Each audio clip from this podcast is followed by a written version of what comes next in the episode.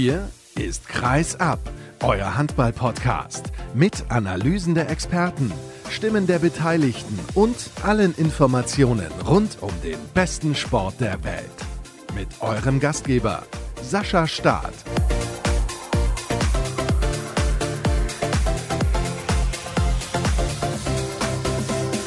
Auch diese Woche startet mit einem Montag und deswegen auch mit der nächsten Ausgabe von Kreisab. Hallo und herzlich willkommen.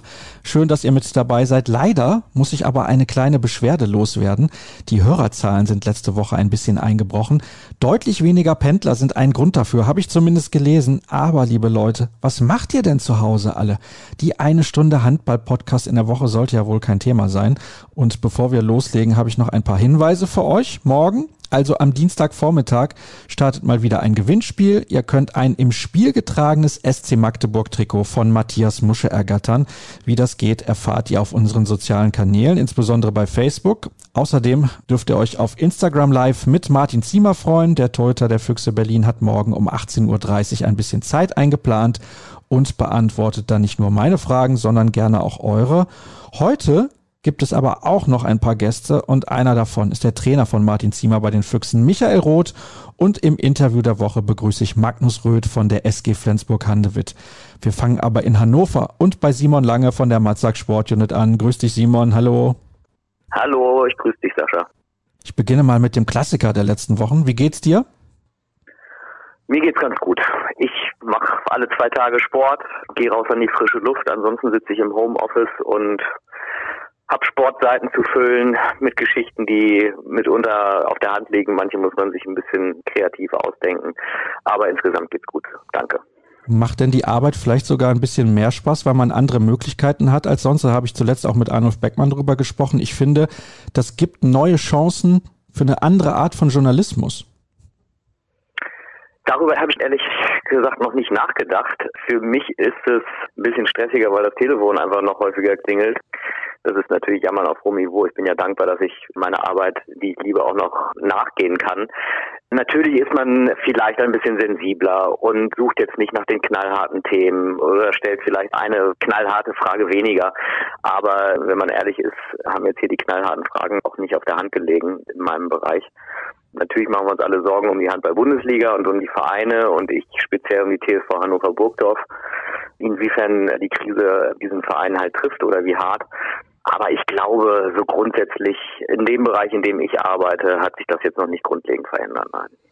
Du hast es gerade schon angekündigt bzw. angedeutet. Die TSV Hannover Burgdorf, das ist die Mannschaft, um die du dich normalerweise kümmerst. Und bei den Recken gibt's Neuigkeiten zu vermelden. Es geht um die liebe Kohle. Ja, das ist das Problem aller Mannschaften momentan im Sport bzw. von ganz vielen Menschen. Und das ist aber bei den Recken ein ganz spezielles Thema. Vielleicht kannst du alle noch mal ein bisschen abholen, indem du erklärst, was in den letzten Jahren da eigentlich passiert ist, denn das Ganze zieht sich schon ein bisschen. Ja, also zur Erklärung muss man sagen, die Recken hängen an einem Tropf, an einem Haupttropf, nämlich an dem vom Hauptsponsor Bernd Geffert, der ist Pharmaunternehmer aus Burgdorf, eben der kleinen Gemeinde, wo der Verein ursprünglich herkommt. Der hält den Verein mehr oder weniger mit seiner Kohle am Leben. So, natürlich gibt es viele, viele weitere Sponsoren, aber die geben bei weitem nicht so viel wie Bernd Gessert. Und in Hannover war es so, dass die Hallensituation für den wachsenden Verein halt insofern unbefriedigend war, dass die Swiss Life Hall mit 4200 nicht mehr ausgereicht hat. Die Recken sind in der Vergangenheit nach ihrem Aufstieg immer für ein Spiel in die große TUI Arena gegangen, die es ja in Hannover gibt, wo früher auch die Hannover Scorpions gespielt haben, Eishockey gespielt haben. Und das hat sich dann so ein bisschen gewechselt, nämlich dann mal ein Spiel, mal zwei Spiele, mal vier Spiele und dann haben sie sich dem Arena-Eigner Günther Papenburg verschrieben, haben einen Deal mit ihm abgeschlossen, 2017 über fünf Jahre dass die Recken jetzt hauptsächlich eben in der TUI Arena spielen. Sie heißt jetzt übrigens gar nicht mehr TUI Arena, sondern ZAG Arena seit 1. April, aber das nur nebenbei.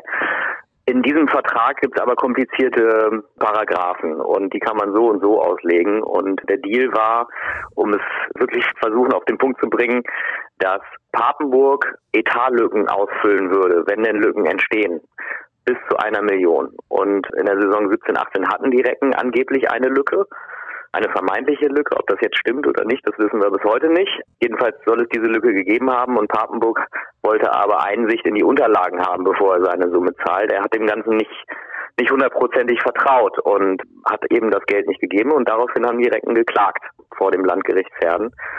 Diese Klage hat aber wiederum nach jahrelangem Streit, Jahre waren es nicht, aber nach monatelangem Streit Günther Papenburg gewonnen. Also das Gericht hat ihm Recht gegeben.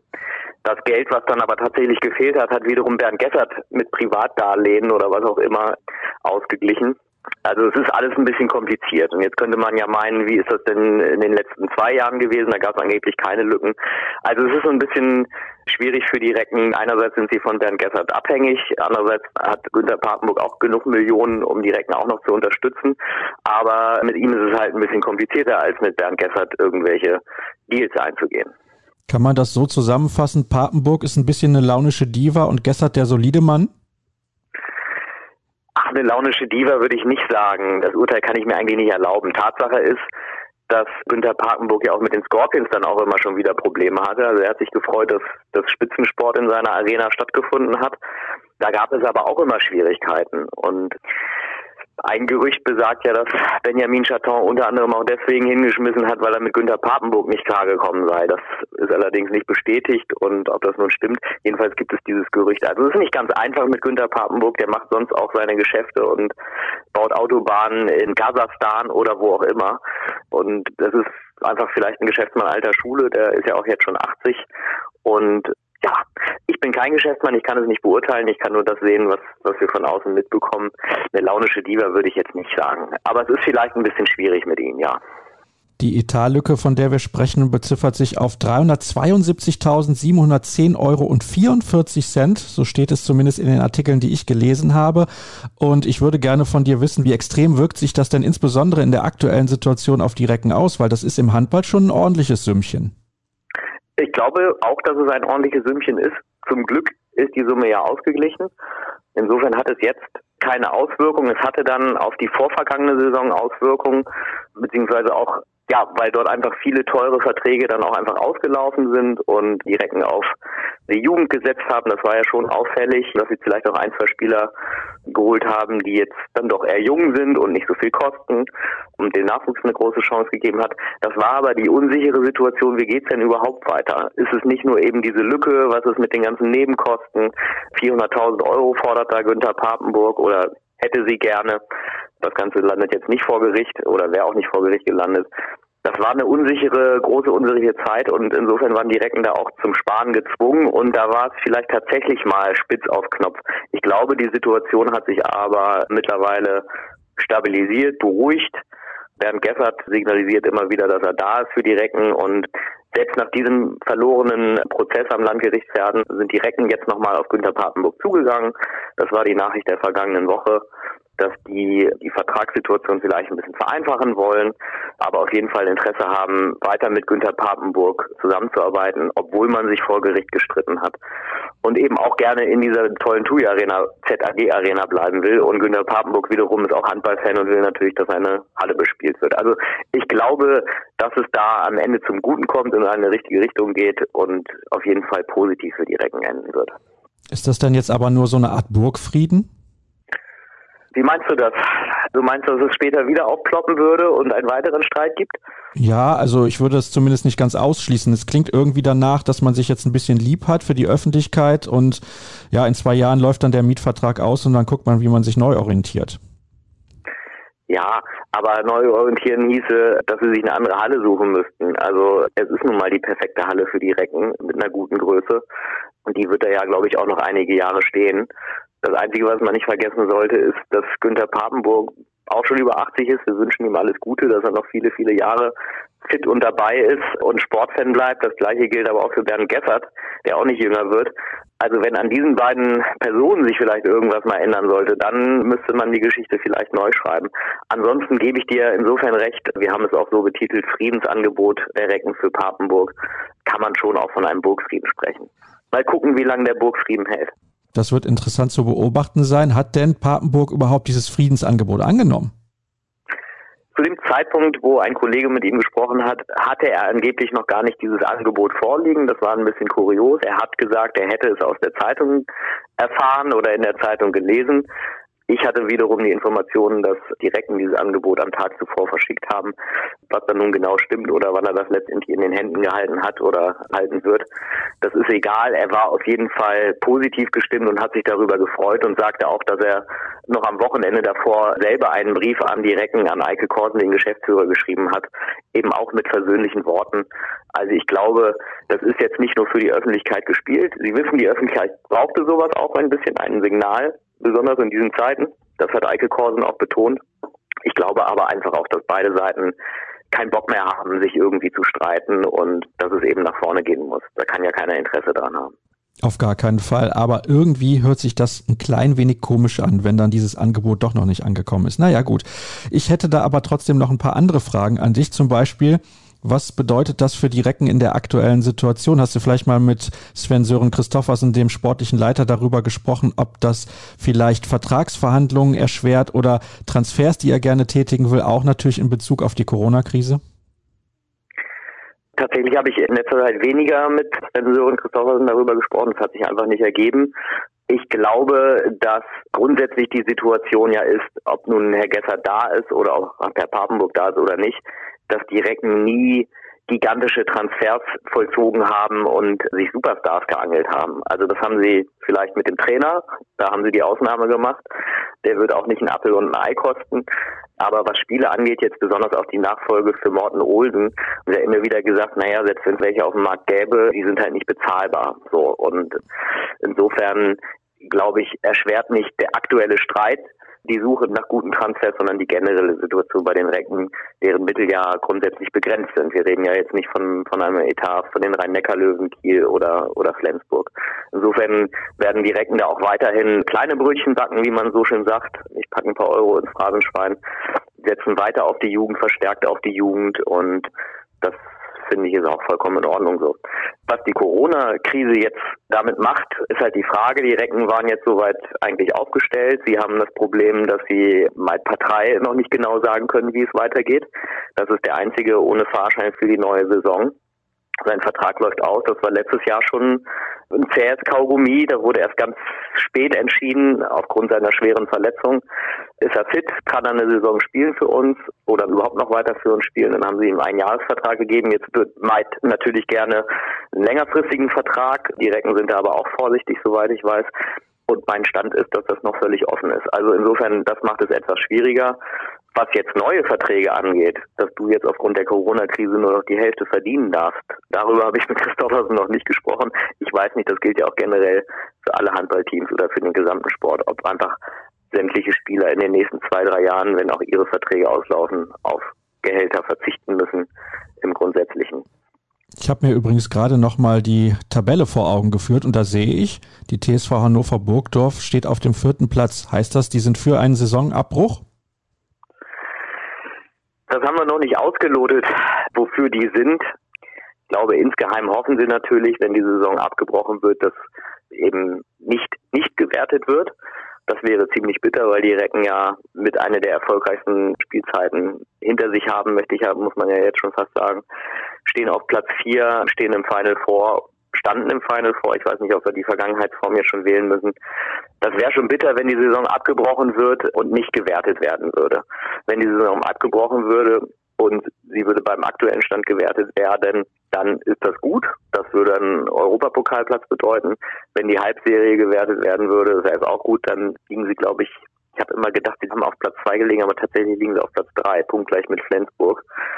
Also Champions League dann leider nicht aber Europa trotzdem, das wäre schon gut. Das sagt natürlich keiner in der Öffentlichkeit, aber ich glaube schon, dass man das vielleicht im Hinterköpfchen hat bei den Recken.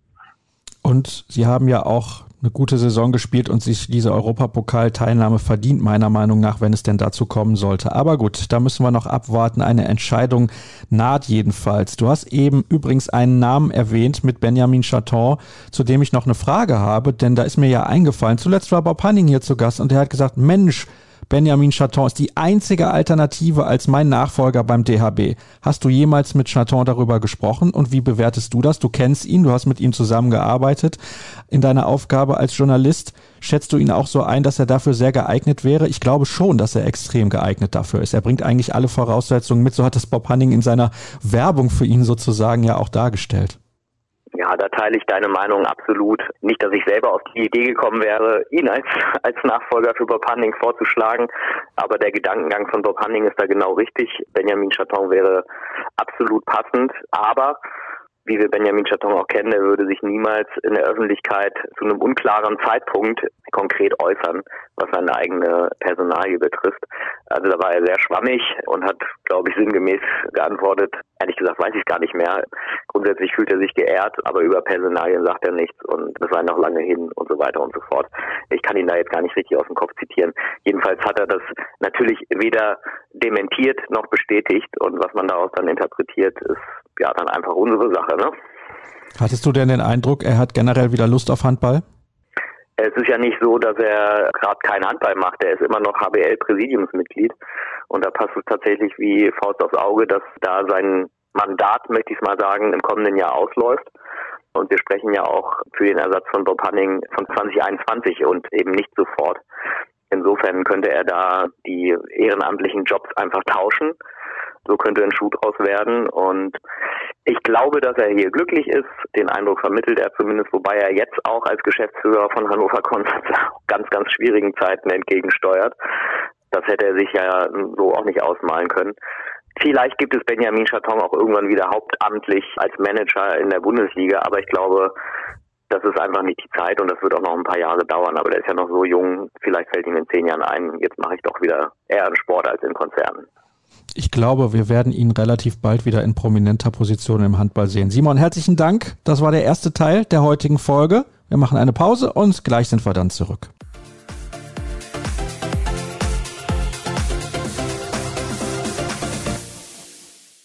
Weiter geht's in der nächsten Ausgabe von Kreisab. Und diesmal habe ich jemanden in der Leitung, der normalerweise eigentlich perfekt ins Interview der Woche passt, aber das kommt gleich erst. Ich begrüße zunächst mal den noch amtierenden Trainer der Füchse Berlin in der Leitung. Michael Roth ist mit dabei. Schorle, grüß dich, hallo. Schönen guten Tag, Lieben. Und die erste Frage, die ich natürlich stellen muss, ist, wie geht es dir? Ja, also mir geht's jetzt wieder gut. Ich habe so ganz kleine Restbeschwerden, was die körperliche Belastbarkeit angeht, aber wo natürlich der Körper immer noch so ein bisschen letzte Reserven sich sucht nach der Krankheit. Aber das ist wie nach einer Grippe auch, das dauert ein paar Tage, aber insgesamt geht mir sehr gut. Wie lange lagst du da im Bett, beziehungsweise was hast du gemacht in der Zeit, als die Krankheit bei dir ausgebrochen war? Ja, ich muss sagen, ich bin relativ milde davon gekommen. Das war ja so ein Klassiker mit Schweißausbrüchen in Nacht und Gliederschmerzen und eine große Erschöpfung, die mich da heimgesucht hat. Also der Körper tatsächlich darauf reagiert und vergleichsweise wie mit einer Grippe, die ähm, sagen wir, ohne Fieber und ohne ähm, Reizhusten ausgeht. Ja. Also noch einigermaßen Glück gehabt. Und was hast du dann tagsüber gemacht? Hast du deutlich mehr geschlafen? Hast du mehr gegessen? Oder wie hat der Körper darauf genau reagiert dann? Naja, gegessen habe ich immer gut, weil meine Frau hervorragend kocht. Ja. Habe allerdings mich versucht auszuruhen, einfach das war das, was ich jetzt machen konnte, weil der Körper tatsächlich viel, viel verlangt hat an Energie und natürlich dann auch letztendlich in meinem Gesundheitszustand ist es so, dass der Körper viel Ruhe braucht und das habe ich ihm auch gegeben dann. Wie viele Tage hattest du damit zu kämpfen eigentlich? Naja, insgesamt sagen wir mal, beginnend mit dem Virus war es dann so, dass ich ja nach einer Woche ungefähr war da der Höhepunkt und dann ging es so langsam bergauf und dann war ich jetzt die letzten Tage eigentlich symptomefrei. Das Einzige, was wirklich, wo man selbst sogar am Anfang richtig realisiert, ist tatsächlich der Geschmack und Geruchssinn ist komplett weg. Und das kommt jetzt auch nach und nach wieder zurück. Das Wichtigste ist, dass es dir jetzt wieder besser geht und dass du auch vor allem niemanden in deiner Familie infiziert hast. Du hast gerade gesagt, deine Frau ist natürlich bei dir gewesen in dieser Quarantänephase und deine beiden Kinder auch. Meine Frau, meine Kinder waren bei mir hier dabei, weil die mussten dann auch in Quarantäne und letztendlich war das natürlich angenehm, dass man nicht komplett isoliert ist und alleine ist, was ja viele andere Menschen dann auch sind letztendlich. Und das war für die drei natürlich auch blöd, weil die mussten dann letztendlich auch hier zu Hause bleiben, aber Wir haben uns dann gut arrangiert und haben hier natürlich im Haus auch gewisse Vorsorge getroffen, dass man sich nicht gegenseitig ansteckt. Und es scheint uns auch gelungen zu sein. Nimmst du eigentlich nach deiner Krebserkrankung vor vielen Jahren, sowas jetzt ganz anders war, viel bewusster auch und gehst da anders mit um? Naja, jeder Mensch, der mal mit Krebs in Verbindung gekommen ist, hat eine andere Einstellung zu dem Ganzen. Und sagen wir mal so, wenn man einmal schon mal über Tod und über gewisse Lebenseinschränkungen extrem nachdenklich war nach einer Krebserkrankung, hat jetzt natürlich auch Respekt vor dieser Krankheit, aber jetzt auch keine Angst, sondern ich wusste auch, ich habe ein gutes Immunsystem und hoffe, dass es bei mir so bleibt und das hat sich auch dann bewahrheitet. Aber es war schon eine Zeit auch, die sehr da nachdenklich macht und natürlich auch Zeit, die man damals verbracht hat mit den Gedanken, tatsächlich wieder ein kleines Déjà-vu. Und ich kann es nur noch mal betonen, das Wichtigste ist, dass es dir jetzt wieder gut geht. Und ich glaube, wir wünschen allen anderen, die in Deutschland und auf der ganzen Welt mit diesem Virus zu kämpfen haben, dass das bald überwunden ist. Lass uns ein bisschen schauen auf das Sportliche. Jetzt warst du relativ kurz Trainer bei den Füchsen Berlin. Hast du dir wahrscheinlich komplett anders vorgestellt? Naja gut, es war natürlich auch eine extreme Zeit jetzt. Ne? Vor viereinhalb Wochen bin ich letztendlich von freigestellten Handballtrainer über Nacht nach Berlin gefahren und war freitags da. Sonntags war dann das extrem wichtige Europapokalspiel schon. Bin dann im Fuchsbau aufgetaucht, in einer Zeit, wo die Mannschaft natürlich nach der Niederlage gegen Nordhorn sehr verunsichert gewirkt hat und habe versucht, halt meine positiven Gedanken, die ich in mir getragen habe, auf die Mannschaft zu übertragen und vielleicht auch auf die Vereinsverantwortlichen. Und ja, das war von Anfang an eine sehr gute Symbiose. Das wir haben uns sehr gut alle gleich vertragen und hatten dann auch das wichtige Spiel, das natürlich existenziell war, auch dann gewonnen und so waren dann auch alle erstmal zufrieden und für mich war es natürlich eine sehr anstrengende Zeit, wenn man so über Nacht zu einer neuen Mannschaft stößt, in so einem großen Verein, in so einer großen Stadt. Das war sehr aufregend, aber auch letztendlich hat es sehr viel Spaß gemacht. Dann zwei Tage später waren wir schon in Düsseldorf, wir haben dann gegen Bergischer C gespielt, also ohne großes Training und ich musste erst mal die Mannschaft kennenlernen. Aber wir haben, ich denke, sofort gut harmoniert und ja, deswegen war es halt auch schade, wenn man dann so auf von 110 Prozent wieder auf Null geschossen wird. Das ist natürlich auch psychologisch nicht ganz so einfache Situation gewesen. Haben diese drei Spiele und diese wenigen Tage, die du mit der Mannschaft verbracht hast, deine Lust auf Handball wieder so groß gemacht, dass du dann ab dem Sommer oder wenn es dann auch wieder losgeht, wir hoffen natürlich sehr, sehr bald, auf jeden Fall wieder auf der Trainerbank sitzen möchtest? Ja, also die Lust auf Handball hatte ich ja vorher schon. Aber es war natürlich auch, denke ich, wenn man 40 Jahre lang oder über 40 Jahre lang jeden Tag in der Sporthalle ist, erst als Spieler. Ich bin ja dann eigentlich direkt als Spieler auch zum Trainer mutiert. Dann war jetzt die zwei Jahre oder nicht ganz zwei Jahre Pause auch sehr, sehr gut für die Seele, für auch für die, die Motivation, wieder frisch an eine Sache ranzugehen. Und auch der Abschied da in Melsung war ja auch für mich eine psychologisch schwierige Situation, so dass ich das auch verarbeiten konnte in Ruhe. Wo ich erstmal in der Halle drin stand und erstmal wieder von der Mannschaft stand, natürlich auch in Berlin, eine Top-Mannschaft und auch mit Stefan Kretschmann und Bob Panning zusammen, das sind ja auch absolute Handballfachleute, da was zu entwickeln in kurzer Zeit. Es hat riesen Spaß gemacht und das erste Mal wieder in die Pfeife geblasen habe im Training und das ist schon ein tolles Gefühl und das würde ich natürlich auch gerne nochmal erleben. Ja. Kannst du dir generell vorstellen, weil die Posten bei den Top-Mannschaften sind ja momentan alle belegt, eine Mannschaft zu trainieren, die nicht so ambitioniert ist, wie beispielsweise vorher Melsung oder jetzt die Füchse? Naja, wo ich ja damals in Melsung angefangen habe, war das ja auch ein Verein, der mit 0,22 Punkten da stand. Also es war dann auch ein Projekt, das ich mitentwickelt habe, dass es erfolgreich geworden ist. Und so ähnlich war es auch dann damals in Großwaldstadt, wo ich fünf Jahre war. In Wetzlar war die Zeit etwas kürzer, weil ich dann ja da nach Melsung gewechselt bin. Aber ich bin für alles bereit und für alles offen. Von dem her gesehen habe ich eine sehr große Erfahrung und sehr großen Wissensschatz, der natürlich vielen Vereinen auch zugutekommen kann. Andererseits ist man als Trainer ja nicht in der Lage, wie jetzt in der freien Wirtschaft, wo man sich dann bei zehn Firmen bewirbt und sagt, vielleicht greift dann einer zu, sondern man ist in der passiven Situation, muss warten, bis ein Vereinschef oder ein sportlicher Leiter oder wer immer auf den Namen Rot kommt und die Leute dann auch davon überzeugt sind, dass das Richtige ist. Und dann muss man, wenn man da ist, natürlich auch das umsetzen. Von dem her gesehen warte ich, was kommt, aber ich bin ja keine 40 mehr, in dem habe keine Zukunftsängste, sondern ich mache jetzt auch noch die Dinge, die mir Spaß machen. Und bei den Füchse in Berlin jetzt auf der kurzen Zeit gemacht haben, war sehr, sehr spannend und sehr, sehr unterhaltsam auch. Dieses Angebot aus Berlin, dieses kurzfristige, kam wahrscheinlich für dich auch ein bisschen aus dem Nichts. Das kam aus dem Nichts, obwohl man natürlich, wenn man ist, und das ist auch legitim, wenn man sagen wir mal freigestellt oder arbeitslos ist, wie auch immer man es nennen möchte, guckt man natürlich auch immer auf die Liga, wo wo läuft es vielleicht nicht ganz so gut oder wo könnte man vielleicht sich vorstellen, nochmal zu arbeiten. Und Berlin war da mit Sicherheit eine interessante Geschichte für mich, aber eigentlich auch nicht absehbar, weil Petko hat ja auch bis dato, bis auf die letzten Spiele eigentlich einen ganz guten Job gemacht.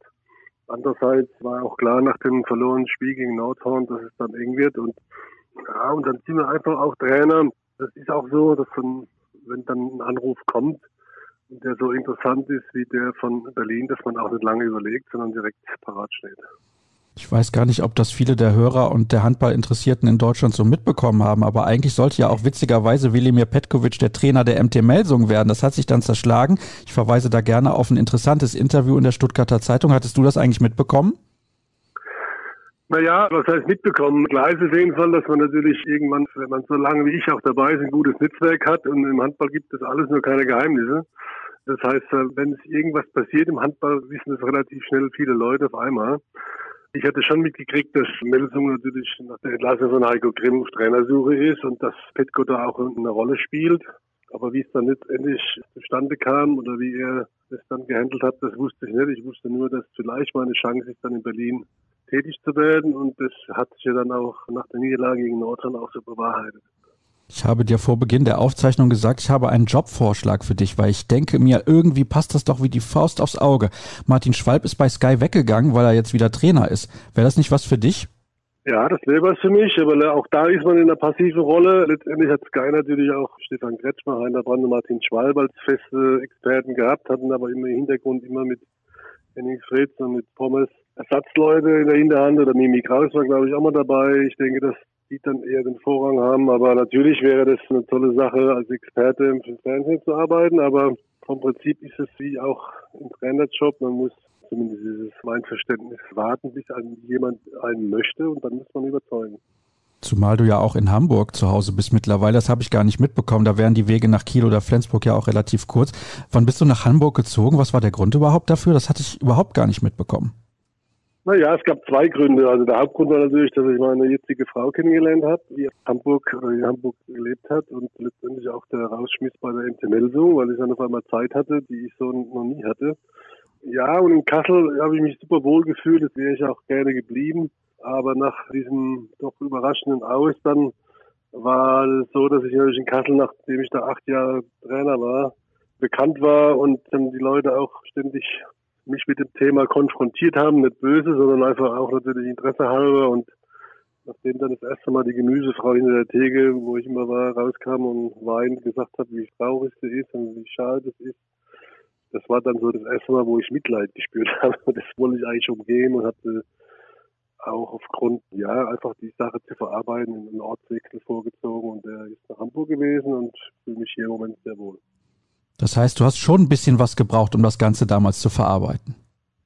Naja, das ist ja so, wenn man überraschend, das war ja eine völlige Überraschung für mich zumindest. Man bin ja lang genug Profitrainer, um zu wissen, wenn es richtig blöd läuft, dass es natürlich auch eng werden kann. Und das hatte ich auch damals immer mit einbezogen. Aber die Freistellung damals war für mich ein, Schock. Und das ist immer so, wenn man das so überraschend erlebt, dann in der Dimension, weil ich, das war auch meine erste Entlassung, die ich selber mitgemacht habe als Trainer und man fährt irgendwo hin und hat das Gefühl, dass es passieren kann, ist es natürlich ein Unterschied, wenn es dann auch passiert, man weiß oder man ahnt nichts davon. Und von dem her gesehen war das erstmal zu bearbeiten, aber ich hatte damals schon relativ kurz danach auch gesagt, dass ich trotzdem der MT-Meldung dankbar bin. Es waren tolle acht Jahre und insgesamt zehn Jahre, wenn man jetzt zusammenfasst.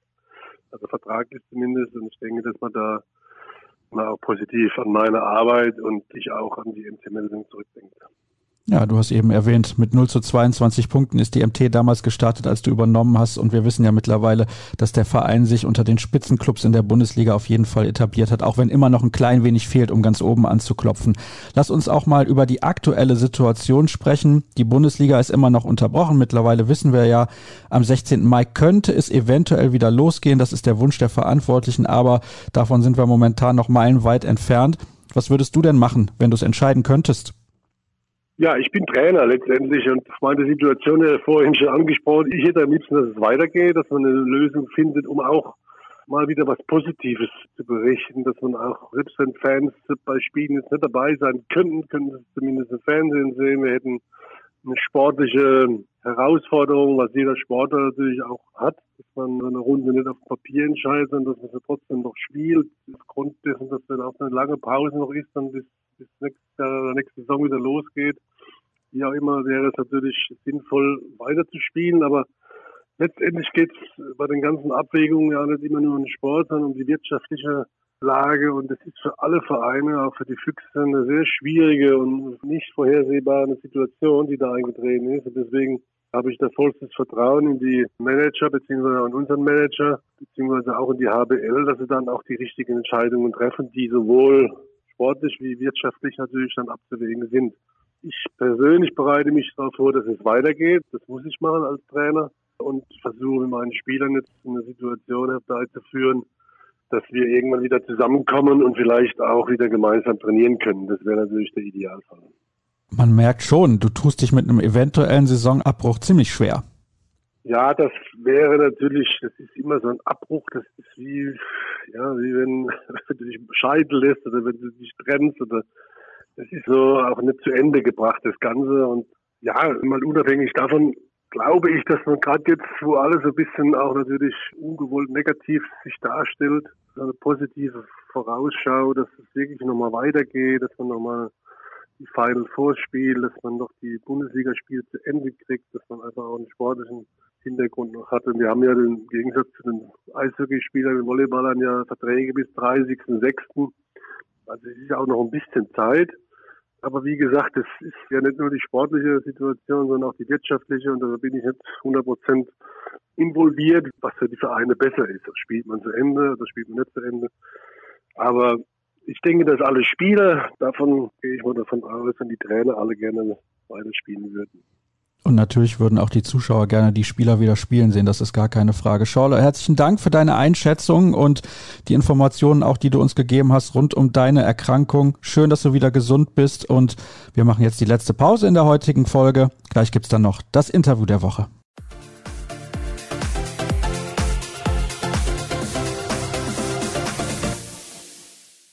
Das Interview der Woche wird präsentiert von Christian Marin, Unfallversicherungsspezialist bei Ergo. Ein Muss für jeden Handballer.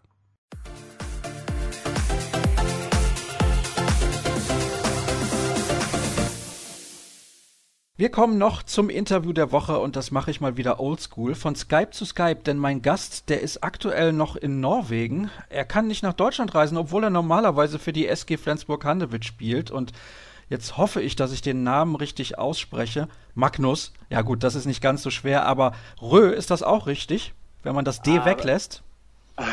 Fast, das ist Röd. Du musst die D mitnehmen. Aha, aber so, so leicht, so, so sanft und weich, ja? Ja, genau.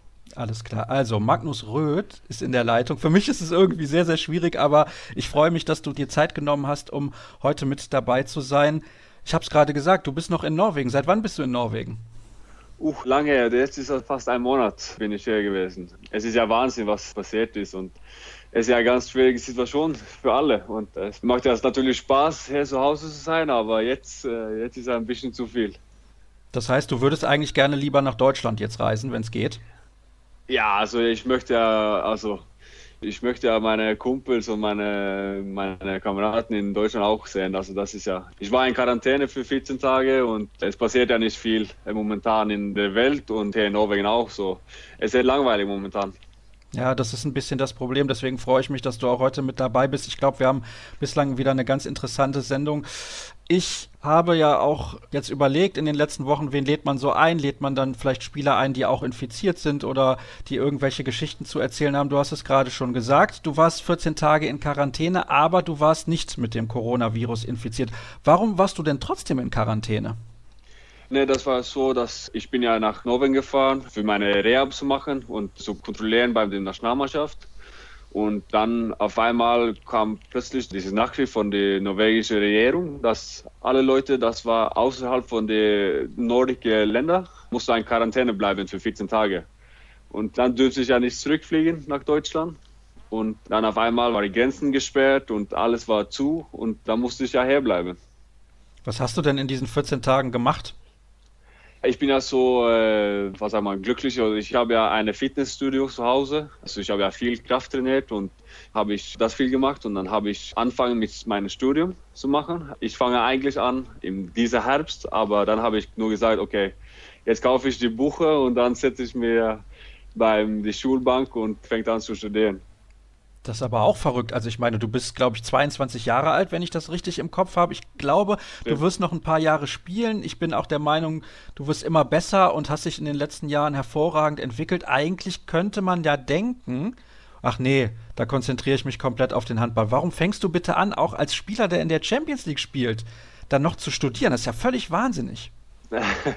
ja, aber ich finde das auch gut für den Kopf, ein bisschen anderes zu haben. Nicht nur Handball. Also wir trainieren ja ob das ist zwei Stunden pro Tag oder vier Stunden pro Tag, dann habe ich immer noch ein, zwei, drei Stunden, wo ich kann etwas anderes machen. Und ich habe ja einen Traum, also oder etwas anderes als Handball auch zu machen nach meiner Karriere. Und dann ist das schon gut, ein bisschen anfangen zu studieren.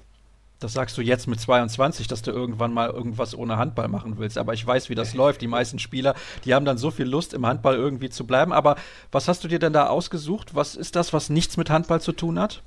Also das kann ja auch sein, dass es wird mit Handball, aber ich bin ja sehr Fan von Wirtschaft, Sportwirtschaft, Economics und diese Sachen. Also wie eine Wirtschaft funktioniert und wie zum Beispiel SG funktioniert. Und deswegen habe ich gesagt, das möchte ich lernen und ich möchte mehr über Finanz und Aktien und die ganze Kombination lernen. So deswegen habe ich mich entschieden für, für dieses Studium. Ach, das ist ja interessant. Das heißt, du interessierst dich zum Beispiel auch für die Börse?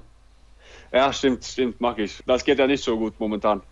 Ja, das ist ein bisschen ein Problem, aber ich glaube, das ist überall auf der Welt gleich. Ich bin auch sehr gespannt, wie sich das dann entwickelt in den nächsten Jahren. Das heißt, ich kann jetzt mit dir über Wirtschaft sprechen und dann kennst du dich schon ein bisschen aus oder fängst du gerade erst an, dich damit zu beschäftigen? Ich habe ja ein bisschen selbst gemacht natürlich, also nicht nur mit meinem Studium und ich habe mit meinen Freunden gesprochen und so, aber ich bin sehr, sehr früh in die Anfangsphase so. Ich bin nicht bereit für eine Diskussion jetzt zu machen. Um Gottes Willen, ich auch nicht. Ich kenne mich mit Börse und Wirtschaft überhaupt nicht aus.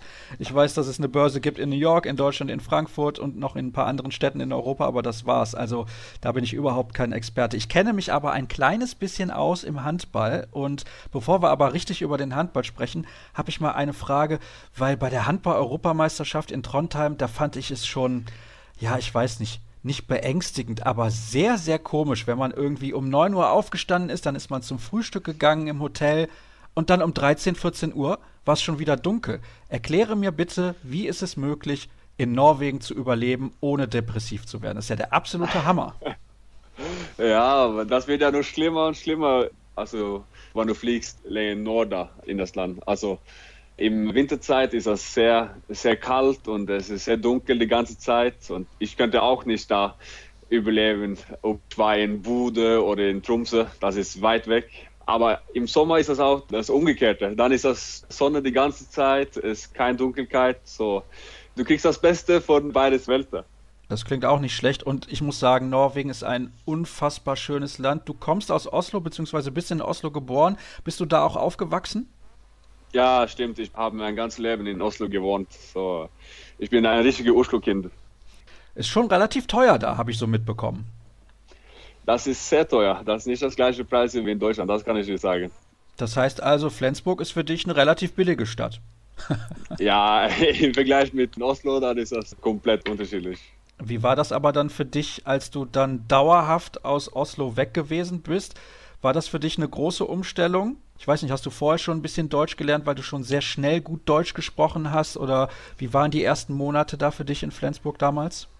Natürlich war das schwer. Ich bin gerade 20 geworden da und da bin ich ja umgezogen, ohne, ohne Freunde, ohne Eltern, zu einem ganz neuen Land, also neue Stadt und dort ein neues Spiel lernen und alles. So klar war das in so einem großen Verein auch, wo du hast diese dieser Druck, dass du sollst jedes Spiel gewinnen, das war für mich komplett anders und die Interesse ist ja viel größer. So, ich erinnere immer noch, das war ein paar Tage da, wo ich habe mir überlegt, ob das war die richtige Entscheidung. Aber ich habe alles dafür getan, dass ich könnte so schnell wie möglich Deutsch lernen, dass ich könnte so schnell reinkommen in die Mannschaft wie möglich. Und dann, wenn du kriegst diese, diese Energie von, von das erste Jahr, wo ich habe so viel gelernt von allen, besonders mit Tobias Karlsson, war er überragend zu mir, hat mir so viel geholfen, außerhalb von dem Spielfeld, aber auch auf dem Spielfeld. Und dann, wann ich kriege diese Möglichkeit, als Holger hat ein bisschen Probleme gekriegt mit seiner Schulter, dann habe ich mir nur mehr und mehr genommen als auf dem Spielfeld. Dann habe ich ja gezeigt, dass ich habe Qualitäten für diese Mannschaft zu spielen. Das glaube ich schon, dass du diese Qualitäten hast und ich glaube, das glauben viele andere auch. Also das ist überhaupt gar kein Thema. Erklär mir mal ein bisschen, was macht eigentlich Tobias Karlsson so besonders? Er ist jetzt nicht mehr bei euch, aber wenn man mit Spielern spricht, die mit Tobbe zusammengespielt haben, die sagen alle, er ist einfach so ein ein Führungsspieler, so ein Leader, der ist so auch natürlich im Umgang mit den Mitspielern. Was macht ihn so besonders und wo konkret hat er dir geholfen?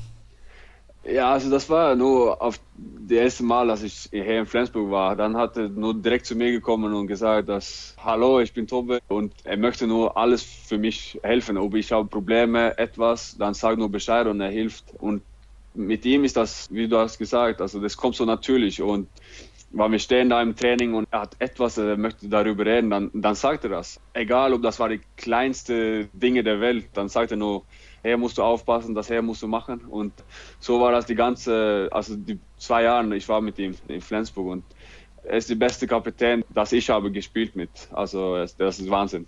Und das sagst du, obwohl du mit Beate Mührhold zusammengespielt hast. Ja, ja, stimmt. Also ich, also persönlich, also Beate ist ein super, super Typ auch, aber ich finde, dass Tobias Präsenz und die Weg, dass er hat mit mir geredet und wie er hat das mit mir gemacht, war, war fantastisch und für mich war das viel einfacher, weil er hat mir so viel geholfen und hat so viel gesagt, so Kleinigkeiten. Das finde ich, dass er macht mehr als Berthe. Die Sprachen sind ja relativ ähnlich, also Norwegisch und Schwedisch. Hat er dann am Anfang mit dir noch auf Schwedisch gesprochen, damit es für dich etwas leichter ist in Deutschland, oder hat er dich gezwungen, Deutsch zu lernen? Beides, also das war so, also er hat immer gefragt, weil Mike hat ja die Sachen erklärt auf Deutsch und dann hat er mir gefragt, so, verstehst du das? Also hast du das verstanden? Und dann habe ich ja entweder Ja gesagt oder Nein gesagt und ob ich habe das nicht verstanden, hat er gesagt, was ich, wir sollen machen auf Skandinavisch und das hat mir auch sehr viel geholfen, das ist, war nicht so, natürlich sollten wir Deutsch sprechen, aber ich habe immer die Möglichkeit gehabt, ihm zu fragen auf unsere Sprache, weil das hilft auch viel. Das kann ich mir vorstellen, dass das gerade am Anfang einfacher ist. Du hast eben gesagt, du hattest manchmal Zweifel in den ersten Wochen oder Monaten. Wie lange hat das gedauert, bis diese Zweifel weg waren? Und warum hattest du diese Zweifel überhaupt? Ich würde ja vielleicht sagen, dass ich habe ja, also das war ja Zweifel vielleicht das ganze erste Jahr eigentlich. Also wir waren ja so in einer Phase, wo Glanzia hat so viel gespielt und ich war ja war mal der 16. Mann in der Truppe und dann habe ich ja zwei Verletzungen gehabt, ganz am Anfang. Erstmal mit meiner Hand und dann mit meinem Fußgelenk und dann, dann ist das ja, dann fängst du an zu zweifeln. Und, aber ab das zweite Jahr habe ich, kam ich rein und dann habe ich ja die Sprache auch gelernt und ich kannte ja die Jungs und dann ist das viel einfacher reinzugehen in eine neue Saison, als wenn du kommst als neuer Spieler. Kannst du jetzt oder ich meine, hast du bereits Magnus Jöndal und Torbjörn Börgerud auch helfen können, weil du schon ein Jahr Vorsprung sozusagen hattest? Ja, das finde ich. Ich habe ja viel gesagt und ich habe ja viel, also viel gesagt, wer es ist und was ist wichtig für die SG und was ist wichtig für uns und was sie müssen aufpassen hier in Deutschland, weil es ja unterschiedliche Regeln und unterschiedliche, sag mal, Sachen, dass wir machen, als in Norwegen und in, und in Dänemark. Und ich finde schon, dass ich habe ihm geholfen. Und das hat mir auch sehr viel geholfen, dass er kam, drei Norweger. Weil dann war das auch einfacher für mich, außerhalb von dem Spielfeld mit, meine, mit meinen Länderkumpels etwas zu machen. Wenn du jetzt gerade sagst, dass du auch selber schon helfen konntest, hat das dein Selbstvertrauen vielleicht auch ein bisschen gestärkt? Ja, das glaube ich. Ich habe ja eine, eine größere Rolle gekriegt in das Mannschaft, als wir haben ja sechs Spieler gewechselt und dann ist ja diese Phase, wo neue Spieler muss, muss reingehen in diese Rolle. Und das finde ich, das habe ich gemacht und das habe ich also gesteigert über die zweieinhalb Jahre. Ich habe für die SG gespielt und es war ja immer das Plan, aber es ist ja auch eine neue Situation für alle. Also wenn man vom Ausland nach Deutschland wechselt, Sprache klar ist das erste Problem das Spielsystem unterscheidet sich oder wo sind die größten Unterschiede noch? Mentalität ist, glaube ich, Norddeutschland und Norwegen nicht so das große Problem. Nee, nee, das stimmt. Also das ist fast das Gleiche. Aber das ist viel mit dem Spiel und es ist viel, also als ich habe in Norwegen gespielt, war das ja keine so richtige Reisen. Das längste Busfahrt, das ich habe gehabt in Norwegen, war vier Stunden. dann kam ich nach Deutschland und dann haben wir Kiel. Ist das ja nur eine Stunde, aber sonst ist das immer fünf, sechs, sieben, acht Stunden mit Bus. Und das kostet ja viel Energie, wenn du bist nicht gewöhnt damit. Und das war eine schwierige Phase für mich in der Anfangsphase. Aber jetzt ist ja fünf Stunden im Bus kein Problem mehr. Was machst du eigentlich dann die ganze Zeit im Bus? Früher wurde ja in Bussen Karten gespielt. Also ich weiß nicht, ob du das überhaupt noch kennst. Mittlerweile alles wahrscheinlich irgendwie am Smartphone oder am Tablet. Womit beschäftigst du dich auf so langen Reisen? Also das erste Jahr, ich habe so Glück gehabt, dass ich neben Mario Steinhauser, so ich habe ja viel Deutsch mit ihm gesprochen und der hat mir auch sehr viel geholfen mit der Sprache. Und sonst ist das ja, wie du sagst, dann ist das ja viel Tablet, viel Netflix, viel Sachen. Und das war auch mein Fokus erstmal, dass ich sollte die Sprache lernen, also Deutsch lernen. Aber jetzt, ab nächstes Jahr, dann fange ich ja wieder an, ein bisschen zu studieren im Bus vielleicht. Dann hoffentlich kriege ich ja bessere Noten da. Du hast mir, bevor wir angefangen haben, das Gespräch aufzuzeichnen, gesagt, du interessierst dich noch sehr für Basketball. Da habe ich demnächst ja einen Tipp bei Netflix. Ich weiß nicht, hast du schon davon gehört? Es gibt eine zehnteilige Dokumentation über die Chicago Bulls, die letzte Saison mit Michael Jordan. Sowas würde ich mir ja im Handball mal wünschen. Also wird es wahrscheinlich nie geben, aber ist das was, wofür du dich dann sehr interessierst, worauf du dich vielleicht auch freust, jetzt gerade in so einer Zeit, wo man nichts tun kann? Ja, natürlich, das wird ja riesen Spaß und das ja auch für uns Handballer ist ja Basketball ein Sport, das ist also ein bisschen das Gleiche und zu sehen, wie das war mit Chicago Bulls und Michael Jordan. Er ist ja einer der größten Athleten, das ganze Geschichte in das Welt und im Basketball. Und deswegen freue ich mich riesig zu gucken auf diese Dokumentar und schauen, wie, wie Dennis Rodman auch war in dieser Zeit. Ja, sehr, sehr interessant. Ich habe sogar mal ein Buch gelesen von Dennis Rodman, ist bestimmt schon 15 Jahre her. Sehr, sehr interessanter Charakter, sehr komischer Charakter manchmal auch ein bisschen, aber ein unfassbar überragender Sportler und wer sich dafür interessiert, nicht nur für Basketball. Ich kann ja ein bisschen Werbung machen, weil ich bekomme kein Geld dafür. Auf Netflix, The Last Dance heißt das, im April verfügbar. Zehn Folgen insgesamt. Das wird, glaube ich, sehr, sehr spektakulär. Und ESPN macht sehr, sehr gute Sportdokumentationen. Die Reihe heißt 30 for 30. Da gibt es auch eine eigene Folge nur über Dennis Rodman. Ich weiß nicht, hast du das zufällig schon gesehen? Das habe ich nicht gesehen. Das war ein guter Tipp. Vielleicht muss ich das anschauen. Ja, das solltest du auf jeden Fall mal machen. Über wen würdest du eine Dokumentation drehen im Handball? Über einen Spieler oder eine, über eine Mannschaft? Ah, das kannst du dir eigentlich aussuchen. Uh, dann würde ich vielleicht, also Mannschaft würde ich sagen, da müssen wir die SG Flensburg Handewitt machen. Das wäre geil. Über einen Spieler. Dann vielleicht Ivano Balic. Oh ja. Oh ja, das ja. wäre auf jeden Fall sehr, sehr interessant. Ivano Balic. Ist das so ein bisschen auch ein Vorbild für dich gewesen? Ist ja ein ganz anderer Spielstil, als du jetzt spielst. Du bist ein ganz, ganz anderer Spielertyp. Ja, also ich habe ja angefangen, Handball zu gucken und sehen. Ich war zwölf Jahre alt oder elf Jahre alt und da war das die Europameisterschaft in Norwegen in 08. Da war Norwegen gegen Kroatien und also Ivano Balic, er war ja das beste Spieler auf dem Spielfeld die ganze Zeit und jedes Mal. Und dann habe ich mein erstes Länderspiel mit Jugendnationalmannschaft waren wir in Kroatien, in Sadar. Und dann waren auch die Nationalmannschaft von Kroatien da. Und dann habe ich auch, sag mal, erste so Fanbild gemacht mit Ivano Balic. So er ist einfach ein Vorbild für mich, klar. Also, Ivano Balic, dein ganz, ganz großes Idol, aber gab es auch ein Vorbild aus dieser 08er-Mannschaft von Norwegen? Gab es da einen Spieler, an dem du dich vielleicht orientiert hast? Ja, also du hast ja Kelling natürlich, dann hast du ja Steiner Ege, war eine Legende, hat er so viel gespielt und Robert Queten auch, da war die, sag mal, die große Profil. Frank Löck auch, in seinen besten Zeiten war er unfassbar am Kreis. So, wir haben ja viele, viele gute Spiele gehabt, aber wir haben das so nie richtig geklappt mit der Nationalmannschaft in diesen Zeiten. Weil es vielleicht auch zu wenige gute gab und das ist jetzt der große Unterschied. Ihr habt sehr, sehr viele gute Spieler. Und ich spreche nicht nur von dir oder Sander Sargussen, sondern es sind 8, 9, 10, 11, 12 Spieler wirklich auf einem sehr, sehr hohen Niveau. Und dafür mhm. gibt es ja einen Grund. Vor ein paar Wochen war Robert Hedin bei mir zu Gast im Interview der Woche und er hat dann ein bisschen erzählt, bei den Frauen hat der norwegische Verband das schon sehr lange gemacht und dann irgendwann auch angefangen bei den Männern. 35 Spieler ausgewählt. Du bist einer dieser 35 Spieler gewesen. Wie ist das damals dazu gekommen, dass sie gesagt haben, den müssen wir dabei haben? Wie haben die dich rekrutiert? Wie haben die gewusst, du bist einer der talentiertesten Spieler und warum haben die auch dich ausgewählt? Das war, als ich war 14 Jahre alt, erinnere ich immer noch, wir waren beim Rückflug von einer Nationalmannschaft, also Jugendnationalmannschaftsspiel. Und dann kam die Trainer zu mir und hat gesagt, dass hey, also Robert Edin und die Mannschaft möchte gerne, dass wir machen so eine Truppe, wo Spieler von den ganzen Land kommen zusammen und trainiert Kraft und Handball zusammen. Und ich war so, ja, aber ich bin ja, ich bin ja 14, 15 Jahre alt. Ich war, war nicht bereit dafür eigentlich. Aber dann kam ich da und dann waren wir beim diese große Center in Norwegen, wo alle die Großathleten trainiert, von Langlaufen, von Alpin, alles. Dann haben wir viel Kraft gemacht und viel gesprochen über was ist gewartet für eine Nationalmannschaftsspieler, für die Senior und so. Und dann haben wir immer zweimal pro Woche Kraft trainiert in Oslo und einmal Handball trainiert. Und das war ja sehr gut für mich, weil dann ich habe ja immer mit nur mit Jungs auf die gleiche Alter gespielt und dann auf einmal spiele ich gegen Leute, das ist 18, 20 Jahre alt, 21. Also das war schon eine große Umstellung für mich, aber das hat mir sehr viel geholfen, also als ich hochkam für die Seniormannschaft in meiner eigenen Verein, als ich da war, 16 Jahre alt.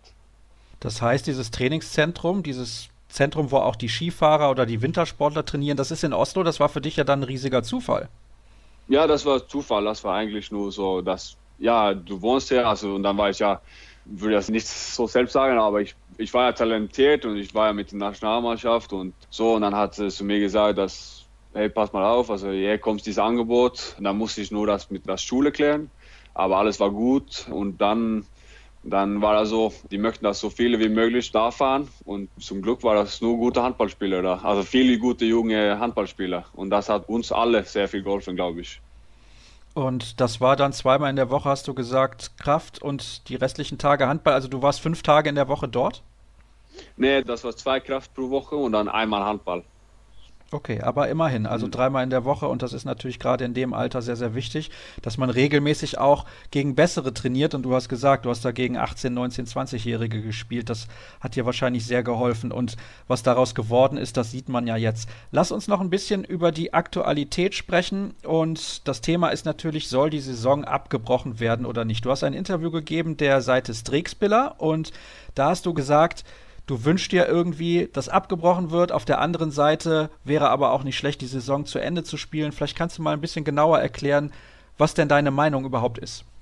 Ja, genau. Also für mich war das nur wichtig zu sagen, dass wir sind ja momentan in einer Zeit, wo, wo sag mal, Sport ist nicht das Wichtige. Also das ist Gesundheit für alle und für die Menschen und es ist wahnsinnig zu sehen, was passiert und so. Und deswegen habe ich gesagt, natürlich möchte ich ja Handball spielen zum Ende, aber als die Sachen steht jetzt, ist das nicht möglich. Und dann vielleicht ist das besser zu sagen, dass, hey, pass mal auf, wir machen die Saison zum Ende und dann war es. Und das ist natürlich eine, also was heißt das, eine schwere Frage mit Geld und alles, aber ich finde, dass wir müssen jetzt gucken auf die ganze Welt und sagen, dass Gesundheit ist wichtiger für alle momentan.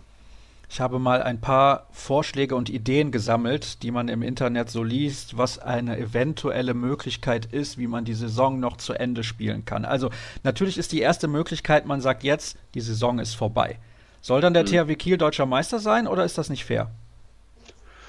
Also ob du siehst, durch die ganze Saison, so jetzt hat Kiel geführt die ganze Zeit und in meinen Augen ist es ist schwierig zu sagen, aber die sind ja die beste Mannschaft geworden. So das ist ja klar. Ob die Saison ist zu Ende jetzt, dann ist der wer Meister in meinen Augen.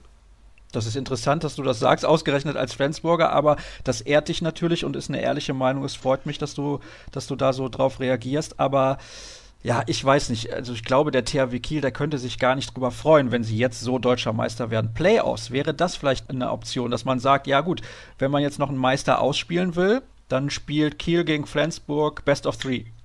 Kann ja auch gehen. Also es ist so schwer zu finden, eine Lösung, das ist gut für alle. Dann kannst du ja sagen, dass, okay, wir spielen gegen Kiel best äh, über drei Spieler und dann gewinnen wir zwei und dann hat Kiel die ganze Saison führt und dann gewinnen wir. Also das ist ja auch vielleicht nicht schwer. So, ich weiß nicht.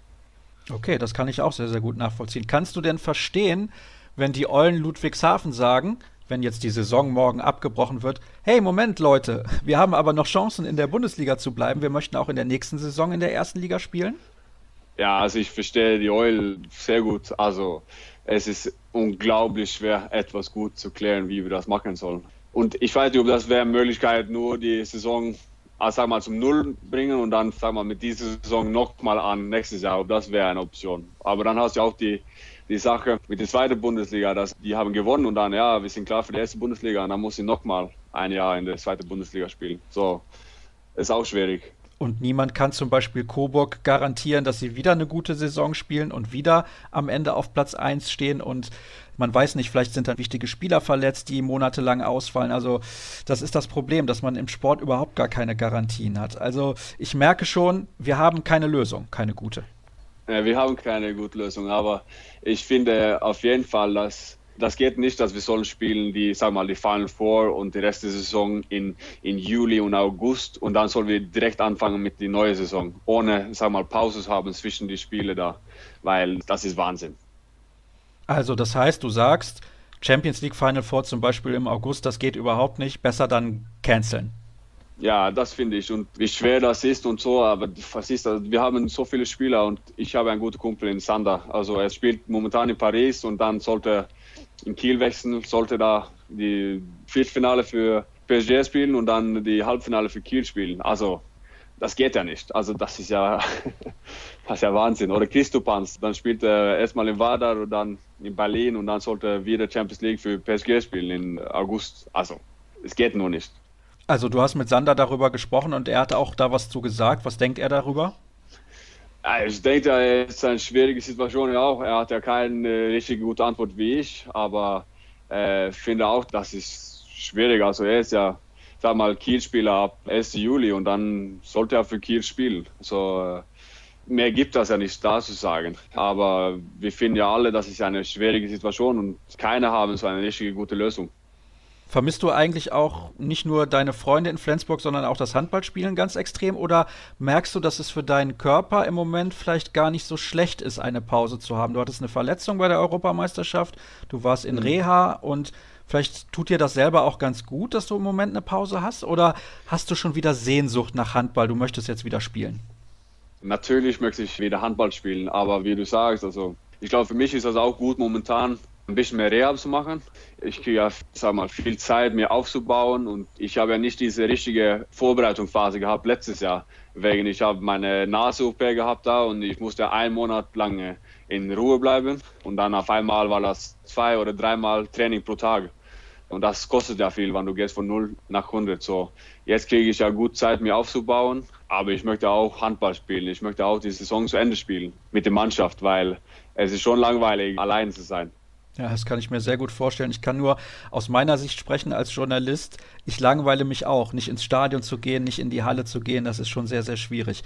Mir ist übrigens gerade noch eine tolle Dokumentation eingefallen, die man drehen könnte im Handball über die letzten Finalspiele, die es in der Champions League gab, ohne Final Four. THW Kiel gegen Ciudad Real. Kannst du dich da noch dran erinnern? Nee, kann ich nicht. Ich glaube, da warst du zwölf Jahre alt. Also ist ein bisschen was her und ich kann mich noch an dieses Rückspiel erinnern mit einer unfassbaren Mannschaft von Ciudad Real, Trainer Talan Tuschebaev mit Olafur Steffansson, Didier Denar und so weiter, Arpad Sterbik gegen den THW Kiel mit Philipp Jicher, mit, ich glaube, damals sogar noch Nikola Karabatic und so weiter. Also zwei unfassbare Mannschaften und Kiel hat einen hohen Vorsprung im zweiten Spiel verloren und wer sich daran erinnert, der weiß auch, wie das ungefähr passiert ist. Das wäre mal eine interessante Dokumentation. Magnus, das hat mir sehr viel Spaß gemacht. Wir haben viel länger miteinander miteinander gesprochen, als ich eigentlich gedacht habe.